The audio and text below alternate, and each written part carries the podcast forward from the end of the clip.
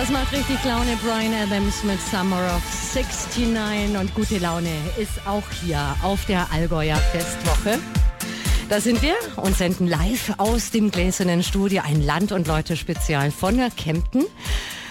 Und der Stadtjugendring ist noch immer zu Gast bei mir. Steffen Keppeler, den Vorsitzenden, begrüße ich noch einmal. Hallo, politische Bildungsarbeit ist ebenso ein Teilbereich wie das Organisieren von einem anderen Projekt. Der Dialog mit den Jugendlichen steht im Vordergrund. Welches Projekt steht denn da als nächstes an? Das nächste, was wir machen, ist am 20.09. Alle Jugendlichen können dort mit den Direktkandidaten der Bundestagswahl in Kontakt treten. Und zwar nicht auf dem Podium, sondern die sitzen mitten im Geschehen in einer sogenannten Fishbowl-Diskussion und können da ganz hitzige Fragen auch stellen. Wir haben auch vieles in der Partizipation an den Schulen schon an, an Fragen erarbeitet mit den Jugendlichen, von den Jugendlichen.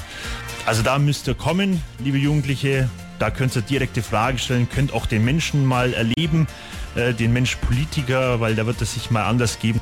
Da kann man nochmal wirklich in die Tiefe gehen. Wer kann denn da kommen? Sie haben gerade schon die, die Jugendlichen, die Jüngeren angesprochen. Es dürfen alle Jugendlichen kommen, alle politisch Interessierten, aber auch junge Erwachsene. Also zum Beispiel unsere Jugendleiter, die sind alle über 25, 27.